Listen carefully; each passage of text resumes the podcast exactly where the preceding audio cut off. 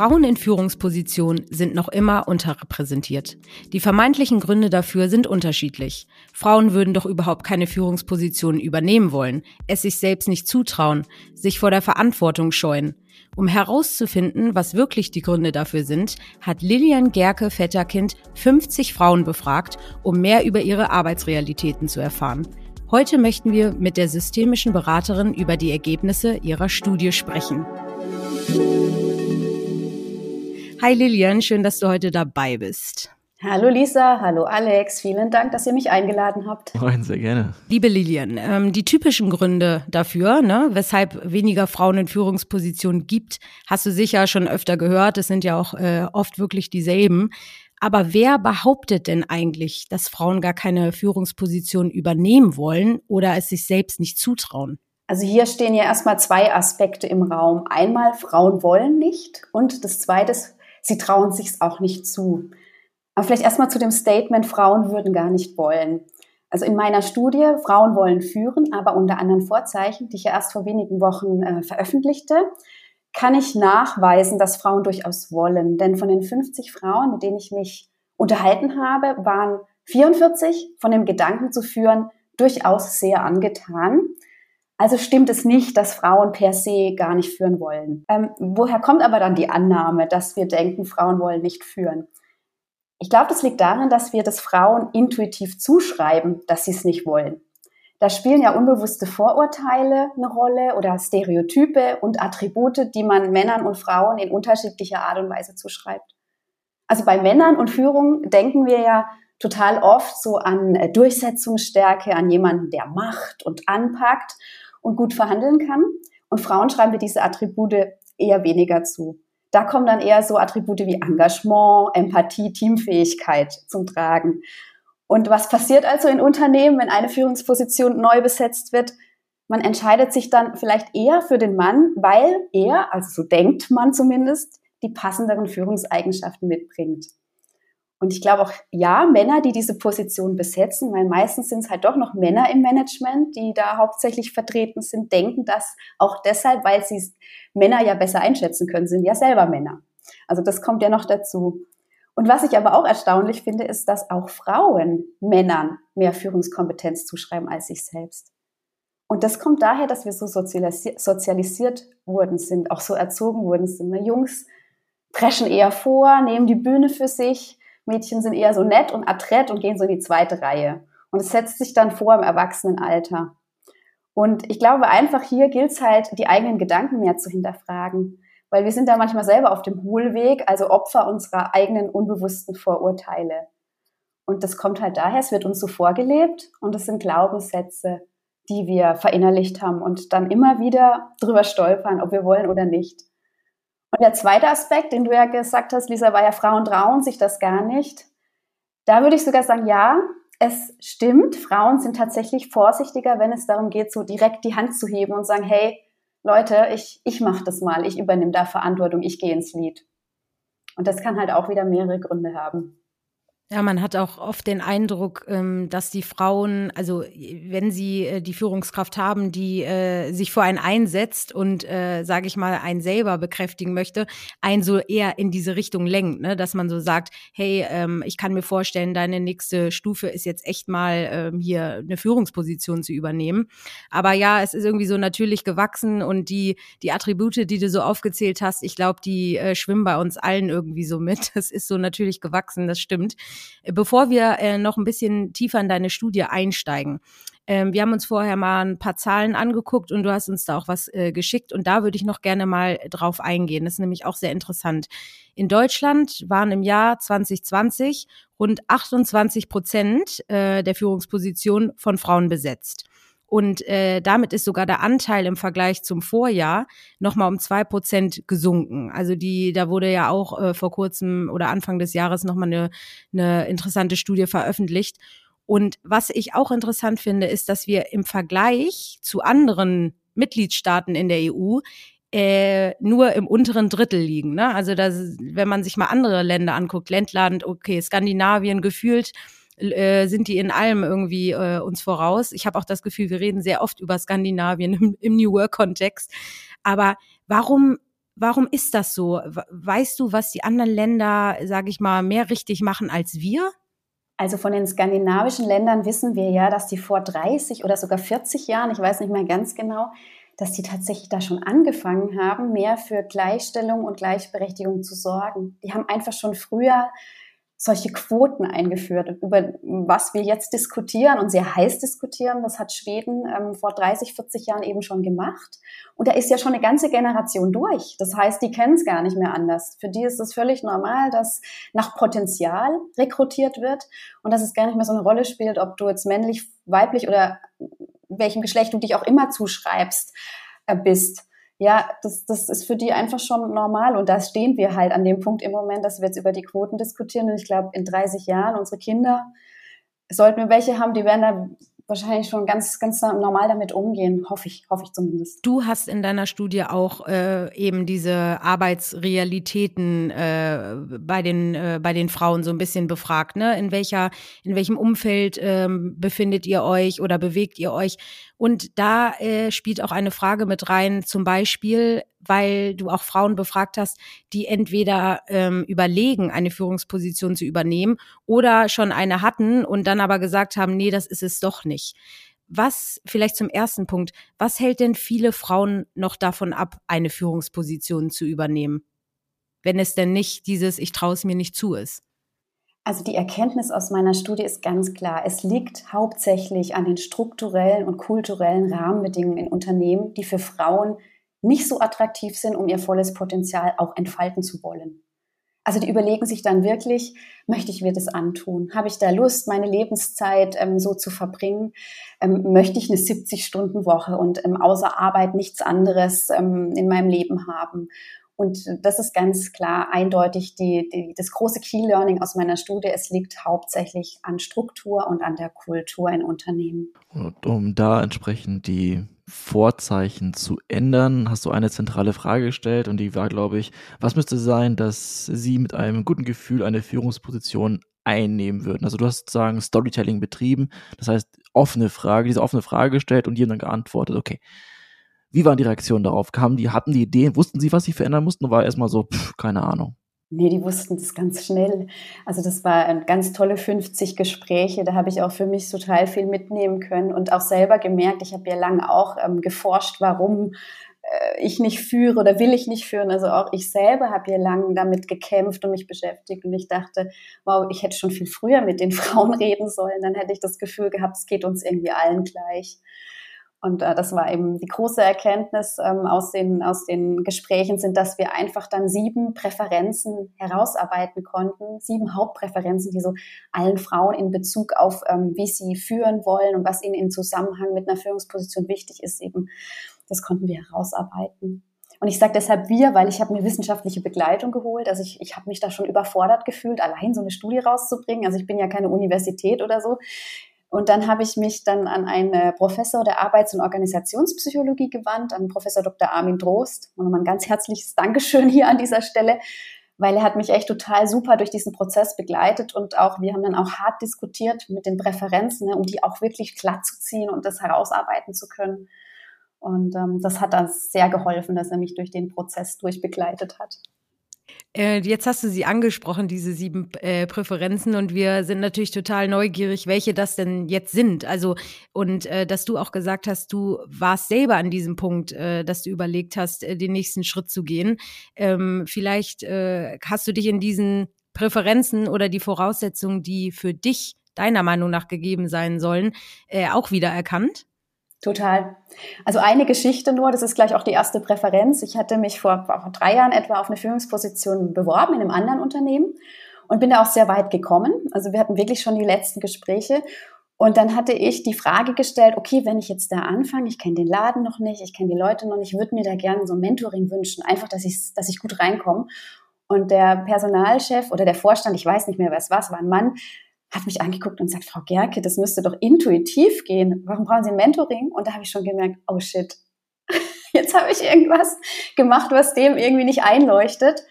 Und ähm, das ist zum Beispiel eben eine Präferenz der meisten Frauen, dass sie sagen, wenn ich Führung, äh, eine Führungsposition einnehme, wenn ich da äh, in die Verantwortung gehe, dann möchte ich begleitet sein. Ich möchte es gut machen. Ich kann das doch nicht intuitiv Natürlich, wenn ich empathisch bin, dann weiß ich vielleicht schon, wie man Menschen anleitet, das Beste aus sich rauszuholen. Aber ähm, wer sagt denn, dass ich, du kannst es ja auch nirgends studieren. Es gibt ja keinen Studiengang äh, Führungskraft. Also für alles gibt es einen Studiengang, aber für das eher nicht. Und äh, Frauen haben da schon die Erkenntnis, sagen, also ich, ich habe da Verantwortung über, über, weiß ich nicht, 10, 20, 30 Leute und ich möchte es richtig machen. Deshalb das Thema Begleitung in die Führungsrolle ist eine Präferenz der Frauen, die sagen, bitte lass mich einen Mentor, eine Mentorin haben oder einen Coach, ähm, damit ich hier gut, gut reinkomme in, in, in, diese, in diese Rolle. Aber widerspricht das da nicht dem zweiten Punkt der Kompetenzzuschreibung, dass Frauen wegen ihrer Kompetenz praktisch eingestellt werden wollen und nicht, weil sie eine Frau sind? Also kann man damit mit diesen beiden Punkten an, in das Bewerbungsgespräch hineingehen oder in die Einstellung und sagen, ich möchte das eine und das andere haben? Ist das möglich? Ja, ich glaube schon. Also ich sehe jetzt in, der, in dem Wunsch nach einem Mentor überhaupt keine fehlende Kompetenz. Im Gegenteil, für mich ist das Stärke, wenn ich sage, ich brauche einen Sparing-Partner oder eine Sparing-Partnerin an meiner Seite, die mich ja auch mit der ich reflektieren kann, ja, die mich feedbackt, die mir mal einen entscheidenden Tipp gibt oder auf einen blinden Fleck von mir aufmerksam macht, ja, und sagt, du pass mal auf, wenn du so mit den Leuten sprichst, dann wundert's mich nicht, dass du nichts erreichst. Weil vielleicht müsstest du deine, deine Formulierung mal umstellen. Also ich finde, das große Stärke und sehr kompetent, wenn ich mir für so eine verantwortungsvolle Position einen Mentor, eine Mentorin so als Sparing-Partner an die Seite. Und es haben ja auch tatsächlich einige Unternehmen, also wir bei uns haben auch eine sogenannte äh, Female äh, Leadership Learning Journey, wo du tatsächlich mit deiner jetzigen Führungskraft, die auch dein, dein, dein Mentor ist, ähm, in dieses Programm reingehst. Also da wirst du zusammen ähm, mit HR und deiner Führungskraft tatsächlich äh, so ein bisschen in diese Richtung ausge nee, nee, ausgebildet ist vielleicht übertrieben, aber begleitet. Ne? Und ähm, ich finde auch, das sollte, sollte es in viel, viel mehr äh, Unternehmen geben, weil klar, wenn du weißt, du bringst die Empathie mit oder bist teamfähig oder du hattest vielleicht schon Führungserfahrung, in dem unter dir äh, schon vielleicht zwei, drei Leute gearbeitet haben, sei es auch nur ähm, Werkstudenten, Praktikanten, trotzdem bist du ja eine Führungs, äh, in einer Führungsposition. Ähm, also von daher, das finde, das äh, kann ich total nachvollziehen. Und was waren, ähm, was hat da noch so mit reingespielt? Also was wünschen sich Frauen oder du zum Beispiel auch damals äh, auch noch unbedingt oder was muss erfüllt sein? Genau, Alex hat es ja schon angesprochen. Ne? Der zweite, die zweite Präferenz war die Kompetenzzuschreibung. Also Frauen erwarten, dass sie von den anderen und die anderen, das kann das übergeordnete Management sein, das kann, kann eine andere Führungskraft sein, aber eben auch das eigene Team, das man dann führt, dass sie in ihrer Position einfach uneingeschränkt anerkannt werden und das völlig unabhängig vom Geschlecht. Also das Geschlecht darf dann in dem Zusammenhang mit Führungskompetenz keine Rolle spielen. Also Frauen wollen sich in ihren weiblichen Eigenschaften zeigen und dabei keine Zweifel an ihrer Geeignetheit als Führungskraft spüren wollen. Das wäre die zweite Präferenz. Die dritte ist dann das Vertrauen durch das Management, also auch, dass die übergeordneten Führungskräfte einfach vorbehaltlos hinter oder neben, neben äh, der Frau stehen und auch die Entscheidung mittragen, also sich da auch nicht zu arg einmischen und trotzdem sagen, hey, ich, ich, ich lass dich ins Lied gehen und ich bin damit einverstanden, wie du das machst. Also das ständige Kontrollieren beziehungsweise ein in Frage stellen ähm, der Art und Weise, wie man führt, das führt dann einem bei den Frauen zu Irritationen. Also das Thema Vertrauen total wichtig für Frauen. Beim Vertrauen habt ihr auch das Thema Feedback drin und Feedback-Kultur. Und das finde ich extrem spannend, weil das ja nochmal auf den, auf, das, auf den Wunsch auf das Mentoring einzahlt. Also die wollen sowohl jemanden haben, der die einen mentort und gleichzeitig auch noch möglichst viel Feedback, um noch mitzuwachsen. Ist das nicht das Wunschszenario, was eigentlich Unternehmen haben wollen, dass sie Mitarbeitende haben, die wirklich sich weiterentwickeln wollen? Ja, ich glaube, das ist ein Wunschszenario und es wundert mich, dass Unternehmen das nicht spüren, dass viele Frauen das ja wollen. Also, dass die Bereitschaft zu wachsen und sich weiterzuentwickeln da ist. Vielleicht haben Sie mit den Frauen einfach noch nicht gesprochen und die würden Ihnen auch sagen, ja, Feedback finde ich per se gut. Also Feedback ist ja vielleicht in Deutschland auch sehr mit Kritik verbunden und mit Fehlern. Ja, vielleicht kann man das aber auch in die andere Richtung deuten. Feedback kann ja auch sein, über Positives zu sprechen und ein weiter so draus zu machen mit dem Wunsch und der Erwartung. Bitte brich nicht ein mit deiner Leistung und deiner Art zu führen. Ich finde dich so gut, wie du bist, mach bitte weiter so. Auch das ist ja Feedback. Ich stelle mir dann auch das das ähm, Kennenlerngespräch so vor, dass sie dann sagt, hey, ich kann das schon extrem gut, aber ich möchte auch noch weiter wachsen. Da sagt auch keiner, nee, Feedbacks geben wir nicht, äh, du bist auf dich allein gestellt. Also ist das nicht etwas, was eine Frau theoretisch in dieser Struktur hervorheben würde, also noch stärker machen würde als, als, ein, als Anstellungskraft? Also, worauf ich hinaus möchte, ist, du sprichst ja von den Dingen, die sich verändern müssen, also die, die Vorzeichen, die sich verändern müssen, damit Führungskräfte ähm, oder Frauen noch als Führungskräfte noch mehr eingestellt werden. Aber das ist doch der Inbegriff einer Führungskraft, sich weiterentwickeln zu wollen und genau diese Dinge einzufordern. Das heißt, wenn ein Werbungsgespräch stattfindet mit, lass es ein Mann sein, der gerade rekrutiert, äh, einem CEO oder sowas, und sie ihm das sagt, dann wird er doch sagen, richtig, richtig gut, genau das wollen wir uns auch einführen. Wir wollen dich erst recht, weil du eine Frau bist. Also ist das ein Nachteil oder ein Vorteil? Ich kann es ja nur aus meiner Sicht sagen. Ne? Ich würde es ja als Vorteil empfinden. Jetzt müsste man mal die Männer befragen, wenn man so offen damit umgeht. Also ich habe ja erlebt, ähm, dieses offene Umgehen mit ich hätte gern Unterstützung, wird mir als Schwäche ausgelegt, ne? weil ich äh, anscheinend nicht alleine in der Lage bin, die Welt zu retten. Und ähm, ich würde es aber so sehen, wenn jetzt jemand kommt sagt, ich möchte auch Feedback, dass ich, dass ich da wirklich Beifall klatschen würde, sage, ja, so jemand brauchen wir. Ähm, jemand, der sich reflektiert und nicht denkt, er kann schon alles oder sie kann schon alles, weiß schon alles aber ich glaube halt in vielen Unternehmen wird das tatsächlich noch so als ja, Schwäche verstanden, wenn, wenn sich jemand von anderen so eine Rückkopplung holt. Wie, wie war ich denn? Wie empfindest du mich? Dann ist ja der nächste Punkt, das Thema Teilen von Verantwortung, eigentlich die Superlative davon. Also da kann ich mir schon vorstellen, wenn man als Frau sagt, hey, ich hätte gerne einen Job, aber ich würde den gerne mit einer anderen Person teilen, dass die dann sagen, äh, wie bitte was? Hatten wir ja, ja jetzt auch, ne, die genau. Folge, also mit zwei, ähm, zwei Frauen, die äh, Jobsharing machen äh, und in einer Teamlead-Position sind, ne? Und es, es geht sehr wohl. Also es machen immer noch sehr wenige, aber es geht. Also äh, von daher, ja, das würde mich auch mal interessieren also ich glaube, das liegt daran, dass Frauen da nach der impliziten Überzeugung agieren, dass geteilte Entscheidungen Unsicherheit reduziert und dass man dann am Ende aber zu besseren Ergebnissen kommt, zu, besseren, zu einer besseren Entscheidungsgrundlage, weil man ja zu zweit erstmal miteinander diskutiert, ja, und, und darum ringt, was ist jetzt die beste Lösung. Und ähm, ich kann mir schon vorstellen, dass das manchmal auch als Schwäche ausgelegt wird. Ne? Jetzt braucht die da noch eine zweite Person, kriegt die das nicht allein hin. Wenn man aber überlegt, welches Ergebnis könnte denn im Nachgang besser sein, wenn eine Person entscheidet oder wenn zwei darüber diskutieren, dann tendiere ich natürlich dazu, dass ich sage, naja, wenn zwei schon mal miteinander drum ringen, was ist da jetzt die beste Lösung, dann glaube ich, sind die Ergebnisse besser.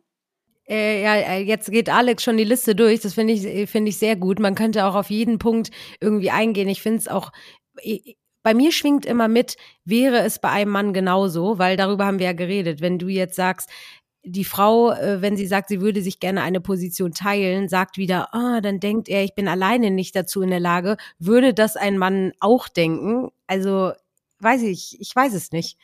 Alex, vielleicht kannst du die Frage mal beantworten. Würdest du dir diese Gedanken auch machen? Nee, kann ich, ich, ich bin ja schon zu lange New Work versifft, ja, genau. dass ich weiß, was es alles an Möglichkeiten gibt, von Jobsharing bis hin zu Gehaltstransparenz. Ähm, tatsächlich in der Vorbereitung habe ich auch gefragt, ähm, wie viele dieser, dieser ähm, Erwartungen oder Forderungen auch auf mich zutreffen werden. Und am Ende bin ich zum Schluss gekommen, ha, ich bin eine Frau.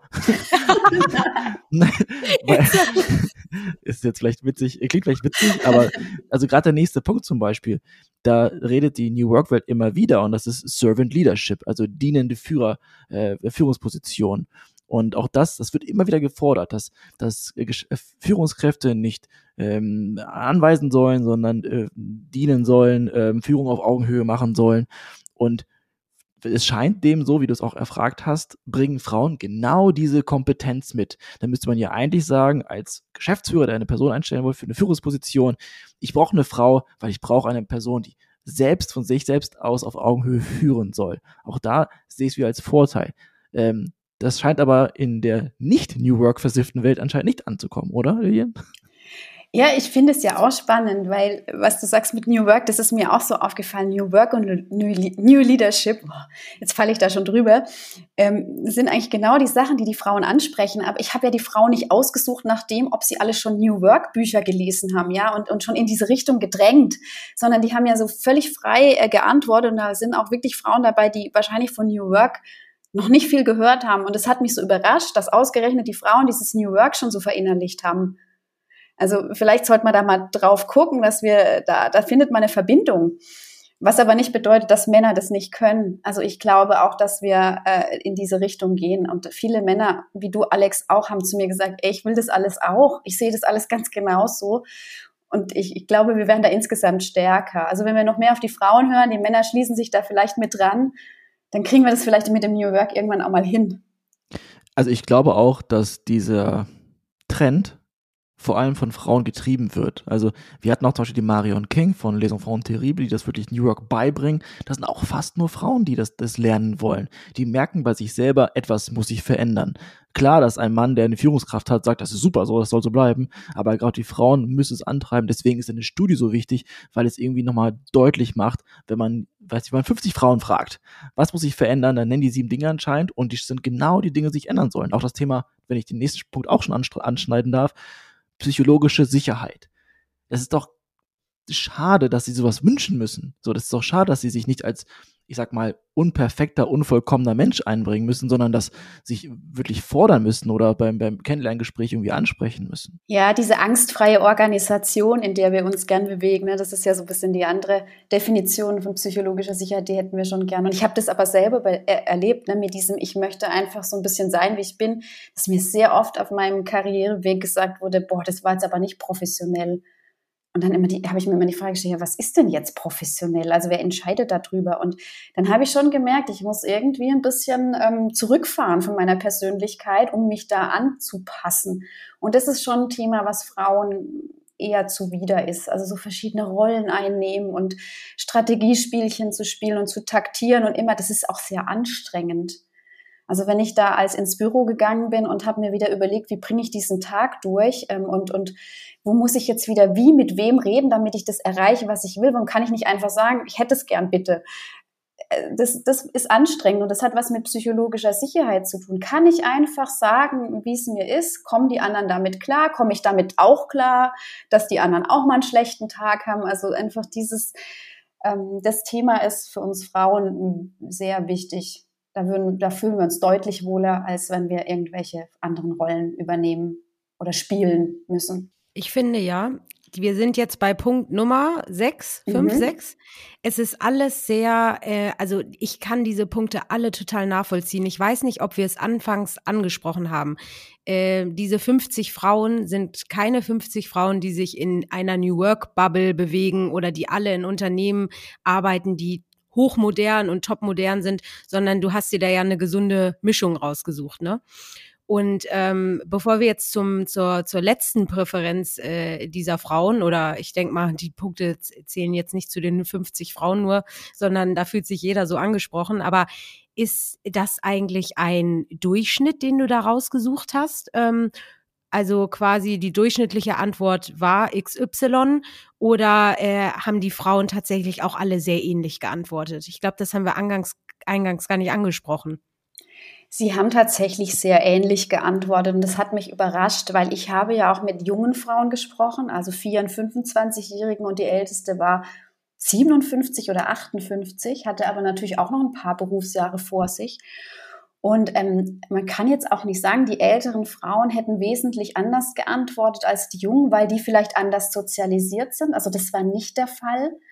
Und ich habe ja auch verschiedene Branchen genommen. Ich hatte ja auch zwei Ingenieurinnen dabei, die sind ja vom Typ ein bisschen analytischer gewesen. Und ich hatte auch Leute aus dem Finanz, aus der Finanzbranche, die haben es meiner Meinung nach noch am schwersten.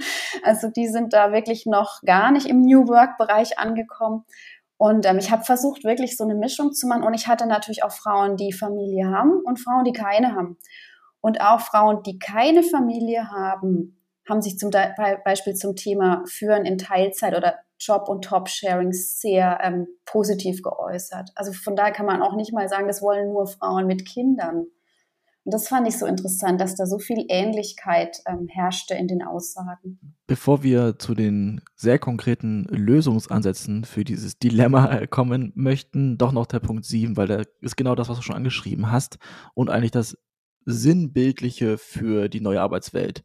Flexibilität oder Work-Life-Balance, Work-Life-Blending. Das ist der Punkt, den die Frauen ansprechen. Hast du das Gefühl, dass von den 50 Frauen viele diesen Luxus nicht haben. Also die sagen, ich hätte das gerne und ich sehe das bei anderen und äh, zum Großteil habe ich es noch nicht oder ist das schon irgendwie so weit angekommen, dass wir sagen können, auch durch Corona sind die Arbeitsplätze auch für die Durchschnittsfrauen, die du interviewt hast, flexibel geworden? Die haben das eher, die Frauen, im, im Blick auf eine Führungsposition ähm, argumentiert. Also gar nicht, dass sie selber diesen, diesen ganzheitlichen Lebensentwurf, das ist ja der Punkt 7, den haben wir ganzheitlicher Lebensentwurf genannt, dass sie den nicht realisieren können, aber sie haben die Sorge, dass sie den mit einer Führungsposition nicht realisieren können. Weil eine hundertprozentige Aufopferung für eine Führungskarriere finden Frauen wenig attraktiv. Und sie möchten gerne leben, also Arbeit und Leben und Privatleben möchten sie gerne in eine gute Balance bringen. Und wenn man jetzt so hört, ne, so 70 Stunden Wochen und Überstunden und eigentlich ist eine Familie zu haben gar nicht möglich und im Urlaub soll man ja auch am besten von morgens bis abends erreichbar sein, dazu sagen Frauen, nein, das ist es mir dann nicht wert. Ich habe ein Leben und das möchte ich nicht nur für den Job aufopfern. Und sie fragen halt sich, kann man das auch mit verträglichen Arbeitszeiten hinbekommen? Kann man da flexibel arbeiten? Kann ich meine geistige und körperliche Gesundheit trotzdem gut im Blick haben? Ist das alles möglich? Und kann ich eben diesen ganzheitlichen Lebensentwurf auch mit einer Führungsaufgabe realisieren? Und stellen dann auch in Frage, warum muss man eigentlich 70 Stunden sitzen und so tun oder auch nicht tun, als würde man arbeiten? Wahrscheinlich arbeiten die alle. Aber guckt man eigentlich auch mal drauf, was man in den 70 Stunden konkret macht? Also was ist denn da für ein Output?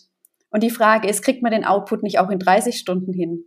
Also wir, wir reden ja immer dann nur darum, dass jemand total cool ist und eine super Führungskraft in 70 Stunden abrockt. Und ich denke immer, ja, und was kommt dann bei raus? Also mich interessiert eher Ziele, Aufgaben erledigte. Und da sollte auch mal noch so ein Umdenken erfolgen. Sehr gut. Also, Szenario, fiktiv. Ich bin jetzt Geschäftsführer eines florierenden Unternehmens. Ich habe ein Problem, eine Herausforderung. Ich habe nicht genau genug Frauen in Führungskräften und möchte gerne unser Unternehmen attraktiv machen für 50 Prozent der Gesellschaft ungefähr. Lösungsansätze. Die einen hast du gerade angesprochen, flexible äh, Arbeitszeit und äh, Arbeitsmodelle. Das ist ein Lösungsansatz. Kann man machen, kann man anbieten, kann man reingehen. Gibt es noch mehr, was ein Unternehmen tun kann, um die, die äh, strukturellen Voraussetzungen für Frauen zu bieten? Also zuallererst würde ich jedem Unternehmer, jeder Unternehmerin raten, erstmal mit den Frauen überhaupt zu sprechen. Weil es wird ja ganz oft irgendwelche Hypothesen rausgeschleudert, jetzt machen wir mal Führen in Teilzeit. Und die wollen das vielleicht gar nicht, die, die Frauen, die in dem Unternehmen arbeiten. Also ich würde zuallererst mal mich mit den Frauen beschäftigen, die in meinem Unternehmen sind, mit denen, die vielleicht schon eine Führungsposition inne haben und zu so fragen, wie bist du da hingekommen? Wie hast du den Weg dahin empfunden? Wie findest du denn jetzt so? Und die jungen, die jungen, naja, ich sag mal jung, es können auch ältere Frauen sein, aber die, die eben noch keine Führungsposition inne haben, die zu fragen, sag mal, wann würdest du denn gern führen wollen bei uns im Unternehmen? Was müsste denn die Voraussetzung sein? Und wenn man den Frauen dann wirklich zuhört, dann kann man sich überlegen, okay, sie haben das, das und das gesagt, können wir das realistisch umsetzen? Mit welchem fangen wir an, dieser Punkte? Und es könnte führen in Teilzeit sein. Es könnte aber auch sein, dass ähm, Top-Sharing, Job-Sharing gewünscht wird oder mehr Remote-Arbeit oder eine Kita im Unternehmen, was weiß ich. Also da kann ja alles Mögliche rauskommen oder ein Coaching-Programm. Deshalb mein erster Tipp, redet mit den Frauen, hört ihnen zu und dann erst loslegen mit irgendwelchen operativen, konkreten Maßnahmen. Man sollte Frauen generell sowieso immer zuhören, ne, Alex? Bin ich ganz bei dir. Was hast du, sorry, was hast du das, gesagt? Der, das, muss, das muss ich jetzt loswerden. Was hast du gesagt? Nein, aber es klingt, wenn du es so sagst, ähm, genau das wollten wir, glaube ich, hören, äh, Lilian, aber wenn du es so sagst, klingt es so banal. Ne? Also du, du, du hast Frauen in deinem Unternehmen und früher oder später, es sei denn, sie haben gar keine Ambitionen, wird dieser äh, Sprung kommen. Also wenn die Frau schon auf Senior Level ist und wenn, äh, ich sag mal, du davon auch profitieren möchtest, dann ähm, bleibt dir ja nichts an oder dann musst du ja mit mit ähm, mit deinem Team reden. Also nicht nur, äh, wenn es um den Sprung auf die Führungsposition geht, ähm, sondern auch so. Und jetzt kommen wir da äh, vielleicht nochmal hin, denn klar, du hast jetzt diese Studie gemacht, das ist äh, auch echt super und die, äh, die Erkenntnisse und alles äh, mega interessant. Und du bist ja auch als, ähm, als systemische Beraterin und Trainerin tatsächlich auch unterwegs, ne? Und, und, und ähm, berätst in diesem Bereich. Bist du hier, ist das jetzt bei dir so, dass du mit dieser äh, Studie zum Beispiel auch so auf Roadshow gehst oder was äh, ist dein nächster Schritt quasi jetzt, nachdem du diese Erkenntnisse, klar, es waren jetzt keine 2500 Befragten, aber selbst eine kleine Kerngruppe äh, macht ja was aus, ne? Also was sind da jetzt deine nächsten deine nächsten Schritte? Wir haben jetzt über Lösungen ähm, geredet, aber wie kann man das jetzt auch wirklich mal hier vorantreiben, das Thema? Also ich bin jetzt schon ganz oft eingeladen, in Unternehmen erstmal zur Studie nochmal was zu berichten. Also eine klassische Keynote. Das mache ich jetzt ganz oft. Dann denke ich zu mir, ach, ihr könnt eigentlich auch die Studie lesen. Aber wie das ja so ist, ne, man hört es ja manchmal auch noch gern von der Person oder man will mich ja auch mal kennenlernen. Das ist jetzt gerade so dieses, dieses, dieses Augenöffner-Thema, ne, dass man, obwohl man es eigentlich, glaube ich, intuitiv weiß, also ich glaube nicht, dass ich da was kom komplett Neues damit, damit bewirkt oder, oder erforscht habe, aber es bringt es halt nochmal auf den Punkt. Und wie du sagst, 50 Frauen ist eine Menge. Und ich habe ja auch schon im Nachgang mit vielen anderen Frauen gesprochen. Ich könnte jetzt schon sagen, es sind wahrscheinlich 500 Frauen, die dem Ganzen zugestimmt haben und die es eins zu eins unterstützen und mindestens nochmal 100 Männer auch. Also ähm, ich könnte das die eigentlich dazu ergänzen. Also die, das klassische Kino-Thema ist gerade sehr gefragt und die ersten, also die Beratung auch dazu, was können wir konkret in unserem Unternehmen jetzt machen. Also ich unterstütze zum Beispiel auch bei diesen, bei diesen Interviews, weil es ist ja auch ein Zeitfakt. Eine Stunde dauert es ja durchaus mal einer Frau zuzuhören und mal zu erfahren, wie nimmst du dein Unternehmen wahr weil da wird ja schon viel erzählt. Also es wäre bei einem Mann wahrscheinlich das Gleiche, der würde ja auch eine Menge erzählen. Und dann muss ich aber jetzt wirklich lachen. Eine Stunde braucht es aber schon, um einer Frau zuzuhören. ja, die sollte man sich nehmen, oder? Kannst du nicht sagen, ja. hey, erzähl mal in drei Minuten. Nee, also bei mir, äh, da reichen keine drei Minuten, aber finde ich sehr gut. Also das ist auch ein Key Learning hier. Mindestens eine Stunde sollte man sich nehmen, um den Frauen zuzuhören. Finde ich super. Vielleicht reicht auch eine halbe, aber ganz ehrlich, meine Erfahrung, ich habe ja immer diese, diese Meetings auf eine halbe Stunde angesetzt, hat nie gereicht. Wir haben immer mehr. Podcast geht auch eine halbe Stunde und das reicht auch schon fast nicht. Genau. Ja, und dann, was ich auch noch mache, also natürlich kann ich mit den Unternehmen darüber sprechen, aber ich versuche auch von unten zu helfen. Also auch das Thema Frauen zu ermutigen, mal die Hand zu heben. Also das ist genau das, was ich auch mache als mit Trainerinnen-Einsatz. Weil wir müssen die Klammer, glaube ich, von beiden Seiten schließen.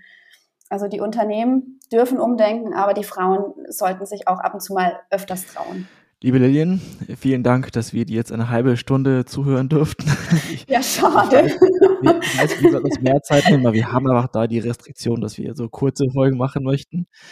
Wenn jetzt Menschen mehr erfahren wollen, die Studie Frauen wollen führen, aber unter anderem Vorzeichen, wo kann man die finden? Ist die schon verfügbar? Äh, Gibt es eine Veranstaltung vielleicht, wo man dir zuhören darf? Genau, ich habe eine Landingpage. Meine Veranstaltungen waren tatsächlich schon vor kurzem, da habe ich mal zwei Webinare gemacht, aber ich habe die Landingpage www.femaleleader.info. Vielleicht könnt ihr die ja auch irgendwie in die Shownotes oder so packen, das wäre ganz Klar. cool. Und dann äh, können die Leute sich die Studie mal runterladen. Ich, ich weiß nicht, ihr habt sie ja gesehen, ich glaube, sie ist ganz nett zu lesen. Ne? Ich hab, wir haben uns auch sehr bemüht, das grafisch noch ein bisschen schön anzureichern.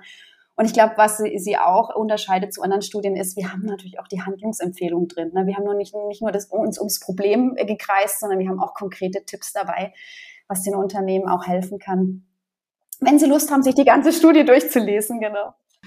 Nein, nein, also femaleleader.info ist die Adresse. Nicht alle gucken in die Shownotes, deswegen wiederholen wir das nochmal. Sehr, sehr leserlich, sehr schön illustriert auch. Vielen, vielen Dank für deine Zeit, für die Learnings. Ich habe sehr viel gelernt und auch sehr viel gelacht. Dankeschön euch. Danke, liebe Lilian. Danke euch.